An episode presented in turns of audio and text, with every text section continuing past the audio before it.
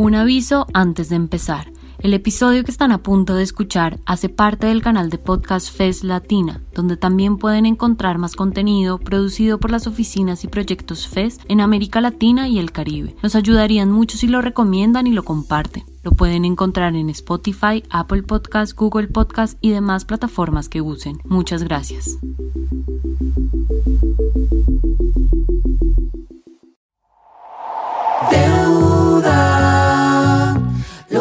Prometido es deuda. Muere un testigo, uno de cientos de miles que cargas a tu cuenta. Hola, soy Frank Cantamuto, economista. Y esto es Lo Prometido es Deuda, un podcast de la Fundación Ebert para entenderla a ella, protagonista central de la historia argentina, la deuda. Iniciar conversaciones con el Fondo Monetario Internacional. He anunciado un blindaje internacional que nos saca del trigo y crea una plataforma extraordinaria para el crecimiento. que nadie sabe cómo se va a hacer para pagar en el año 2020 la formidable deuda en el sentido de que el préstamo de facilidades ampliadas pedirle al Fondo Monetario que la deuda era insostenible en Argentina La deuda externa es un meollo que lo asocio con los 30.000 detenidos desaparecidos. Se podría entrar en una re- renegociación de la deuda externa. Qué lindo es dar buenas noticias. Capítulo 5. ¿Estamos todos endeudados? Lo sabemos, claro que lo sabemos. No es que nos dimos cuenta recién en el capítulo 5. Es más, este podcast es básicamente para desarmar esa idea, porque si bien leemos, escuchamos y vemos material sobre ella todo el tiempo, la deuda parece siempre un debate un poco ajeno. Como súper elevado, lejano de la vida cotidiana. Pero, sin intenciones de parecer New Age, nos animamos a decirles que si tú quieres llegar a la iluminación, la deuda deberás entender. Hay que hacer el esfuerzo, perderle el miedo a la discusión, dejar de pensar que es un problema administrativo de las altas esferas, de gerentes financieros o ministros de Hacienda. Esto nunca se había hecho en la Argentina, nunca, nunca se había hecho un ajuste de esta magnitud sin que caiga el gobierno. Sobre todo, si los ministros son como Duhovne. Es cierto que la cosa se puede poner mega técnica. Exit Shield, Productivity Program, cupón, Companies, tasa de descuentos, Proposals, cláusulas de acción colectiva Severe Crisis. y coso. Pero insistimos, hay que acercarse, empaparse, porque si nos desentendemos, terminamos dando lugar a los discursos que avalan la tecnocracia, el gobierno de los técnicos, porque esa es una forma de vulnerar la democracia, dejarnos fuera. De los técnicos, no de los tecnos. Si bien es cierto que hay elementos muy específicos, también es cierto que hay cosas que se pueden explicar y entender sin necesidad de ser eruditos o eruditas en la materia. Por ejemplo, si el Estado toma deuda y se compromete a pagarla, es lógico pensar que esos recursos los quita de otro uso posible. A lo que ustedes dirán, sí, pero si la invirtió y creó más capacidad, la deuda se paga sola. Les contesto, puede ser, pero no es lo que pasa. Como les contamos en episodios anteriores, la deuda no se toma para financiar inversiones, se toma para financiar fuga, y porque los acreedores necesitan que sigamos con deuda. Entonces, ¿qué pasa? La deuda no se paga sola, como creíamos, porque sí, para cumplir con los pagos, el Estado necesita sacar recursos de otra parte. Eso quiere decir que deja de cumplir con otras tareas. El Estado es una gigantesca arena de disputa política. Cada intervención hace que algunos ganen y otros pierdan. Es bastante raro que se dé una situación de win-win. Si saca de un lado, pone en otro. O sea, siempre alguno pierde y otro gana. Pero miren lo que tengo acá. Es un modelo a escala del gobierno nacional de Cambiemos. Viene con el perrito Balcarce y con todos los miembros del Poder Ejecutivo en miniatura.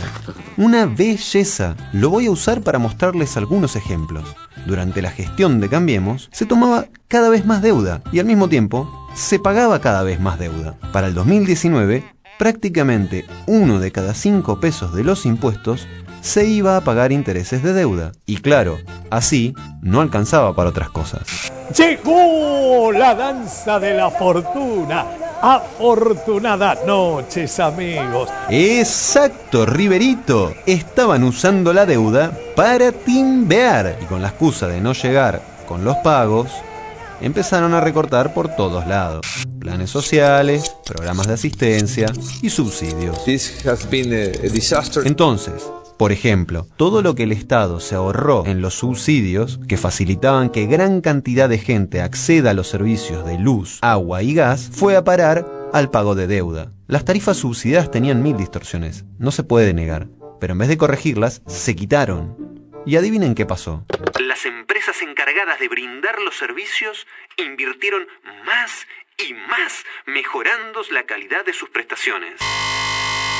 No, nada de eso. La quita de esos subsidios se utilizó para pagarle a los acreedores, al tiempo que se hacían pomada los salarios y a miles de pymes con tarifas más altas. O sea, se redistribuyó para peor. Nada que vale deja de costar. Todo lo que cuesta es lo que vale. ¿Vieron? Empieza a ser más claro cómo es que la deuda nos afecta en lo cotidiano. Hablemos de los neoliberales. Seguro conocen alguno. O incluso puede que hasta tengan un familiar o una amiga neoliberal. Pero si todavía no se dan cuenta cómo son, porque a veces se esconden y no se ponen la etiqueta, aquí los ayudamos a identificarlos. Suenan más o menos así. Yo con mis impuestos les estoy pagando su sueldo para que hablen mal de mí y de mucha gente. Eso es inadmisible, no se, no se debe permitir. Argentina es una economía que no compite con el mundo, usa al mundo como prestamista, pero nunca para comerciar. Libre mercado, vos no vas a intervenir. Vos no vas a intervenir. No, no, por eso. Que se regule solo el mercado. Si Fito se lleva, se lleva. Será porque yo no fui lo suficientemente bueno. En segundo lugar, tenemos un tamaño del Estado, la sociedad claramente no puede pagar. Con este tamaño del Estado no hay ningún negocio viable en el sector privado a la larga. Agarrar la tarjeta de crédito y reventar a todos. Vas a ver cómo terminamos más pobres con la boludez keynesiana. Déjense de joder con eso. Están cagando la vida. Tenemos 70 años de keynesianismo. Nos están haciendo mierda. Los neoliberales son como un reloj roto que marca siempre la misma hora. No se aburren de insistir una y otra vez con que el problema es el déficit fiscal, que el Estado gasta más de lo que gana. Pero, ¿saben una cosa? Llamativamente, o no, siempre omiten o se olvidan que la deuda suele ser una de las razones centrales del déficit fiscal. Pero bueno, a esta gente le preguntás por el catarro de la abuela y te contestan que la culpa es del déficit y del populismo.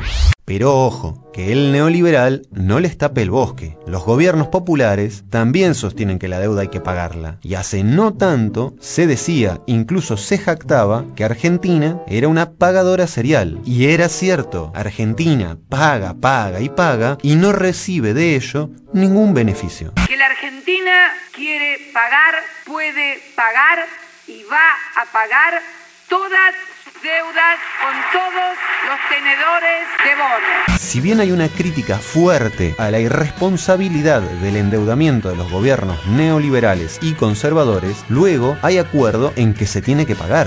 Siempre el mismo tango. Ambos se apoyan en un sentido común. Si tomamos crédito, hay que honrar esa deuda. No se los quiero spoilear. Pero en el siguiente capítulo vamos a discutir esa idea. Porque como venimos insistiendo, la deuda y su uso tienen cientos de problemas. Y no está de más correrse de ese consenso. Pensemos que a veces la deuda es como un auto robado. Surge de un delito. Por más que el auto se revenda, sigue siendo robado. Y si encima, para mantener el tan mentado auto robado, además tenemos que dejar de comer o abrigarnos como corresponde, y bueno, hay algo que me parece que no va. Buenas, vecinillo. ¿Problemas financieros? Sí, señor. Homero, no podemos permitir que nos robes cada vez que tienes cuentas por pagar. Sí, señor. Perdón, señor. Sí, claro, el ejemplo vale con una moto, una bicicleta, un estéreo o un celular. No compren ni vendan ni paguen nada robado. Desde la dictadura para acá, sobre este consenso común, se pivotea entre dos variantes sobre cómo pagar. La manera neoliberal, a lo Precia Avellaneda, de pagar hasta que duela. It's a question of respect. El primero de mayo de 1876, el entonces presidente Nicolás Avellaneda dio un discurso en el Congreso de la Nación donde dijo, y pongo la voz de Avellaneda, Hay dos millones de argentinos que economizarán hasta su hambre y su sed para responder en una situación suprema a los compromisos de nuestra fe pública en los mercados extranjeros. Sí, claro, como ya les contamos antes, estamos endeudados casi desde que nació el país.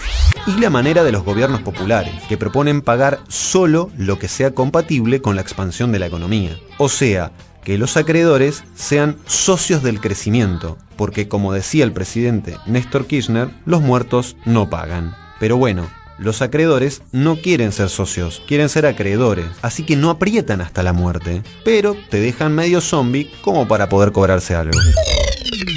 Entonces, si la opción es siempre pagar, en lo que nos tenemos que enfocar es en cómo nos golpean los pagos de la deuda al pueblo. Y para respondernos a esta pregunta, contamos con Marlene Guayar, activista trans, directora del periódico travesti El Teje, coordinadora de Futuro Transgenérico. Creo que lo que conectan la deuda pública con la vida de las personas trans son una incontable pilosidad de cuestiones. Yo sacaría por ahí la palabra trans como generalización y me gustaría poner la palabra travesti que es el colectivo más damnificado porque se encuentra alojado en un 87-89% en situación de prostitución y son realmente las que no tienen acceso a canales y a vías de comunicación con, con el Estado y con la sociedad en general, ¿no? Y hay carencias. Las travestis no, no son las que están incluidas dentro de los partidos políticos, no son las que están incluidas en organizaciones sociales. Lo que a las personas travestis en situación de prostitución les llega tiene que ver con la billetera del, eh, del cliente de la prostitución. Y otras cuestiones institucionales que tangenciales como las del acceso a la salud están negadas, los, acceso a la educación están negadas, acceso al trabajo formal está negado. Entonces, eh, la verdad que en un país empobrecido por el endeudamiento, estas personas que viven realmente de lo que les queda de resto al resto de las personas para eh, gastar en cosas que son, que son suprimibles, como la oferta sexual, se, se vuelve eh, bastante cruento. Este Estado lo que debe hacer es reconocer la situación travesti, su especificidad y diseñar políticas públicas en, eh, en ese sentido.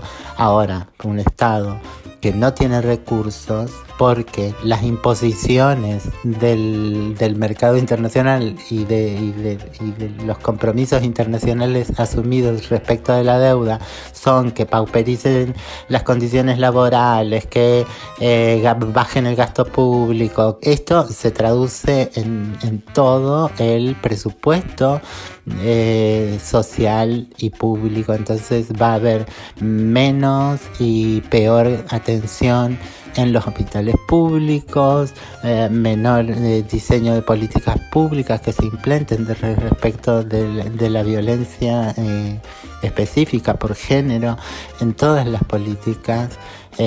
Porque se empieza a priorizar el hambre. Segundo lugar, me quita el poco dinero que tengo apenas si me alcanza para pagar la renta. Esa voz me agrada. Ay, señor Barriga, ¿viene a cobrar la renta? Por supuesto. Ajá. Y me da mucho gusto saber que ya tiene listo el dinero.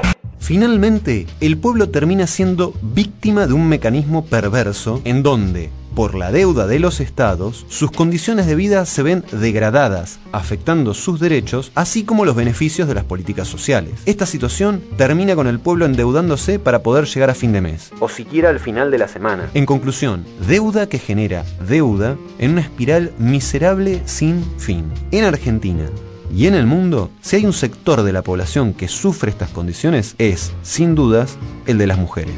Y por eso convocamos a Lucy Caballero para que nos cuente al respecto. Lucy Caballero es socióloga e investigadora en la Universidad de Buenos Aires, integrante del colectivo feminista Ni Una Menos. Además, es coautora junto a Verónica Gago del libro Una lectura feminista de la deuda. Una, perspectiva feminista de la deuda pública es también la que puede visibilizar cómo cuando el Estado entra en procesos de endeudamiento público acelerados, eh, generalmente vienen con una serie de condicionamientos que tiene que ver con eh, eh, bajar el gasto público y la inversión en servicios públicos. Eso impacta de manera diferencial en mujeres lesbianas, travestis y trans, haciendo que aumente el trabajo no remunerado que se destina a la reproducción social, ¿no? La reproducción de la vida. Tiene que ver justamente con que cuando el Estado no provee servicios públicos como educación, como salud o como por ejemplo guarderías, eh, jardines eh, y justamente todo lo que tiene que ver con eh, el acceso a servicios públicos que permitan de alguna manera socializar esas tareas reproductivas. Cuando el Estado se retira de eso, lo que sucede justamente es que aumenta las horas destinadas en la vida de las mujeres y las lesbianas y las travestis a justamente tareas de reproducción de la vida. Ese es el primer impacto diferencial. En relación al segundo eje, es cómo los procesos de endeudamiento acelerado, de endeudamiento público de los estados, justamente provocan un proceso acelerado de precarización del trabajo, donde el impacto es claramente superior en las mujeres, en las mujeres de todas las clases sociales, pero particularmente en las mujeres de sectores populares y jóvenes, ¿no? Tienen eh, índices mucho más altos de precarización laboral, tienen eh, al igual tareas que los hombres eh, ganan aproximadamente un 27% menos y sobre todo tienen una sobrerepresentación en los trabajos precarizados. Y el tercer punto que venimos estudiando tiene que ver cómo el endeudamiento público, sobre todo en, el gobierno de Macri, se tradujo en, un empobrecimiento generalizado que eh, volvió la toma de deuda, de la, deuda privada, la deuda de los hogares, la volvió obligatoria. Verificamos eh, en, un, en un estudio cómo se hizo obligatorio tomar deuda para satisfacer necesidades básicas como la provisión de alimentos, el acceso a medicamentos, el endeudamiento doméstico estuvo direccionado especialmente a las mujeres lesbianas y travestis por el rol que eh, desempeñan en las crisis, donde hacen malabares en su vida cotidiana para eh, seguir eh, asegurando la reproducción de la vida. Entonces, la deuda lo que hace es explotar ese mandato de género de las mujeres en la crisis y aquí vemos una astucia de las finanzas, podríamos decir, en leer cómo el, mandato de género de, hacerse cargo de, la reproducción de la vida en condiciones de, altísima precariedad es explotado por las finanzas que dirigen especialmente productos financieros para las poblaciones feminizadas, para las mujeres lesbianas y travestis en situaciones de crisis. En el escenario planteado, el Estado termina siendo un garante del endeudamiento de los sectores populares, pero además de eso, es un promotor activo del endeudamiento. Quizás la forma más alocada de esto fue el hecho de haber vuelto a las distintas asignaciones un activo sobre el cual se permite tomar deuda. Es más, el propio Estado lo tomó como garantía para endeudar a los sectores populares. Uno de los acreedores más importantes entre las clases populares es la propia Administración Nacional de Seguridad Social, mejor conocida como ANSES. Ahora, cuando la crisis llega, los que se llenaron de papeles o a los que llenaron de papeles son los primeros que sufren. Eso es lo que le pasa hoy al Banco Provincia y al Banco Nación, que no solamente los llenaron del ELIX, los llenaron de papeles. El ANSES, el 70% del Fondo de Garantía Solidaria son papeles del Estado, pues se le llevaron la plata para terminar como terminamos. En resumen, la deuda del Estado promueve la deuda de su pueblo esto tensa al Estado en su responsabilidad como garante de los derechos humanos más básicos. Incluso pone en tensión el derecho de los acreedores por cobrar con las convenciones de derechos humanos pactadas a nivel internacional. ¿Que cómo es esto? Dejemos que Juan Pablo Bojoslavsky nos traiga un poco de claridad. Juan Pablo Bojoslavsky es abogado y fue el experto independiente de la Organización de las Naciones Unidas sobre Deuda y Derechos Humanos durante el periodo 2014-2020. Para abordar esta pregunta necesitamos tener presente que la inmensa mayoría de los derechos humanos dependen para su vigencia, realización efectiva, de la existencia de recursos del Estado. Pensemos, por ejemplo, el derecho a la salud, a la educación, a la alimentación, vivienda, incluso acceso a, la justicia. Todos estos, todos estos derechos dependen eh, de los recursos estatales disponibles. Entonces, si los acreedores demandan por parte del Estado el reembolso del 100% más intereses exorbitantes al punto tal que le impide al Estado asignar recursos para asegurar la vigencia de los derechos humanos, eh, podemos calificar como esta situación eh, violatoria de los derechos humanos. Si no reconocemos que los derechos humanos son relevantes en estas discusiones financieras, tendremos que admitir, por ejemplo, que sería legítimo que los acreedores reclamen la venta de los órganos de la población o una porción del territorio nacional para pagarles. Esto es eh, inadmisible. Entonces, si reconocemos la importancia de incorporar un, enfoque de derechos humanos en materia financiera, creo yo que el siguiente paso es discutir eh, los aspectos técnicos de cómo los análisis de sustentabilidad de la deuda deberían incorporar una perspectiva de derechos humanos. ¿Hasta qué punto es tolerable y sustentable desde un enfoque de derechos humanos el pago de una deuda? Bueno, para esto es necesario, insisto con, esta idea, porque tiene a su vez una, una base eh, una raíz profunda en el derecho internacional el derecho, en el derecho interamericano de los derechos humanos. Para esto es necesario, imprescindible, entender cuántos recursos necesita el Estado para asegurar la vigencia de los derechos humanos. Este, este pago tiene prioridad por sobre el de los acreedores. Como vimos en este episodio, la cuestión de la deuda no es lejana ni ajena a nuestra vida cotidiana. Al contrario, opera constantemente sobre nuestro día a día, condiciona nuestro presente, hipoteca nuestro futuro e incluso el de nuestros hijos y nietes. Y si bien el tema puede ser un tanto complejo, tampoco física cuántica. La información está disponible y este podcast pretende ayudar a ordenarla. Pero más importante aún, están nuestras experiencias cotidianas, que leídas de conjunto, nos permiten vincularlas con problemas que suelen aparecer como ajenos, propios de otras esferas de decisión. Y no solo nos permiten entenderla a ella, la deuda, sino también en pensar caminos alternativos. Pero eso queda para el siguiente capítulo.